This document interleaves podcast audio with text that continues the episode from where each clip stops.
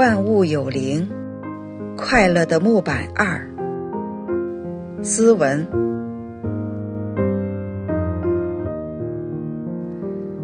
如果你看过了《万物有灵，快乐的木板一》，我希望你接着看《万物有灵，快乐的木板二》。我觉得木板的表现实在出乎我的意料。我在同修家，在我拿去的木板上面装订小册子时，我看见了两块木板之间的精彩对话。我拿去的木板对我说：“主人，把另一个订书器拿来吧，用它订小册子。”我意念中说：“你不怕震得脑袋嗡嗡的？你不是嫌震吗？”木板说。生命不能为私为我，要为别人着想呀！我不能只顾自己舒服，不管大哥如何呀！不能总是镇着大哥呀！不能自私啊！我听了木板的请求，换了一下订书器，钉了几个小册子后，我发现木板有点发晕的感觉。这时，木板的大哥说话了：“主人。”把订书器换回来吧，他还是不太适应。我已经适应了。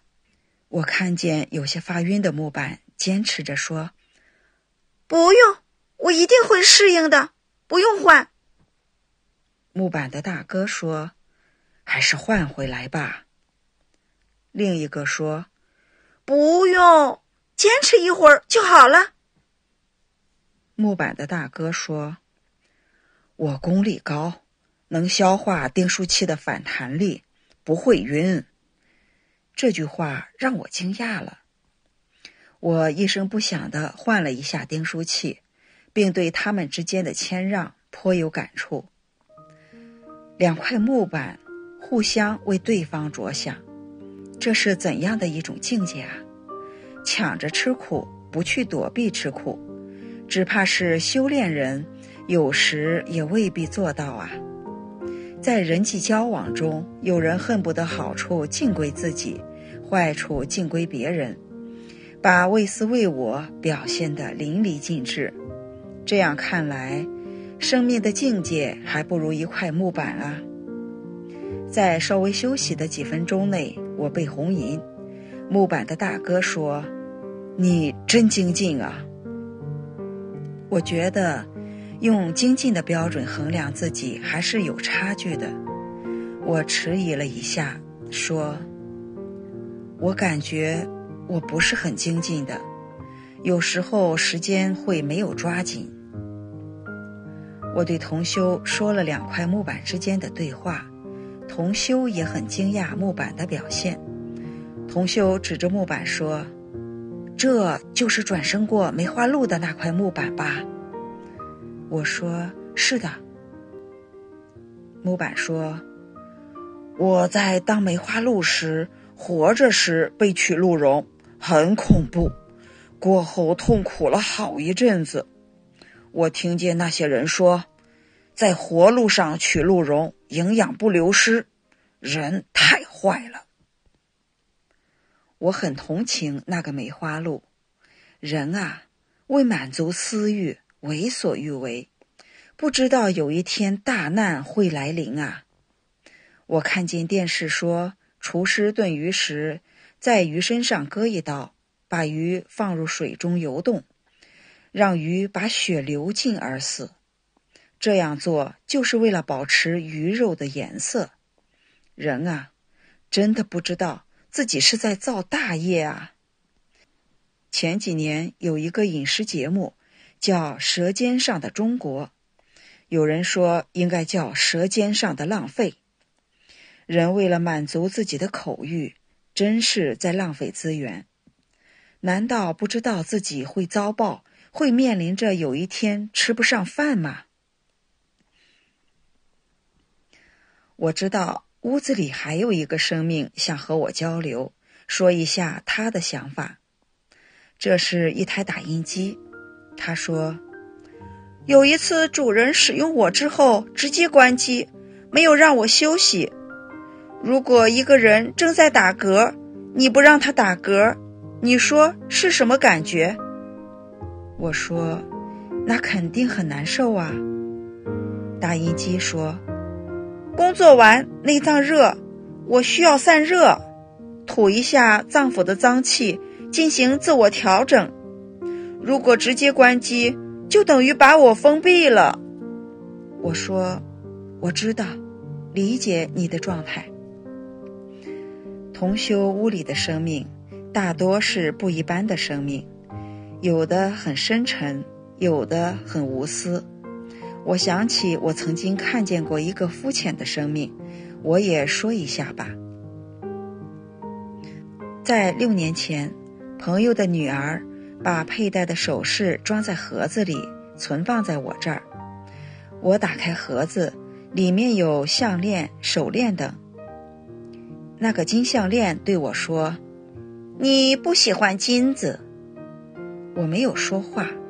金项链又说：“喜欢金子的人看见我眼睛都冒光，生出喜欢。你是看见我没感觉的人。”我意念中说：“我的确不太喜欢首饰之类的东西，我喜欢的是玉。”不过我这也没有玉镯之类的东西，我不喜欢在一些物件上操心，生活简洁一些，不被物欲所累，我觉得挺好。金项链说：“哎，我和你没有共同语言。我喜欢被观看时人们发出的那种喜欢恭维，我非常喜欢那种感觉。”我关上了盒子，盒子对我说：“金链是个贵重的生命，但是太浅薄，看不起别的生命，一副鼻孔朝天的样子，很狂妄。我真的不愿意他待在我这儿。我觉得，如果盒子有把项链倒出去的能力，他会马上去做的。”万物有灵，诚然不虚。这些年来，我经常看见一些生命和我说话。师尊说：“当你的天目达到法眼通的时候，你会发现世界是另一番景象。你一出门，那个石头、墙、树等都会和你说话。”法轮功。有时我匆匆走过楼群或是单元门时，会看见那里的生命在和我打招呼；有时走远了，无意中看见有的生命在抻着脖子冲我喊：“你怎么那么着急呀？你有急事啊？”大法弟子有时真的很急呀。同门弟子在监狱被邪党迫害，在医院被活摘器官。邪恶还在肆无忌惮地迫害修炼人，修炼人要节制迫害，要让世人明白真相，在大灾大难中获得平安吉祥，不能不用心，不能不精进啊！人生路多少抉择，迷中难知。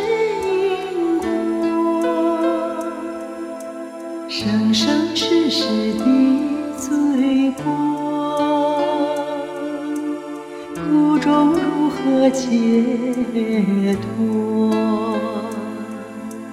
功名利禄如梦幻，命中不知是云烟，今生今世莫再错。珍惜情缘把家还。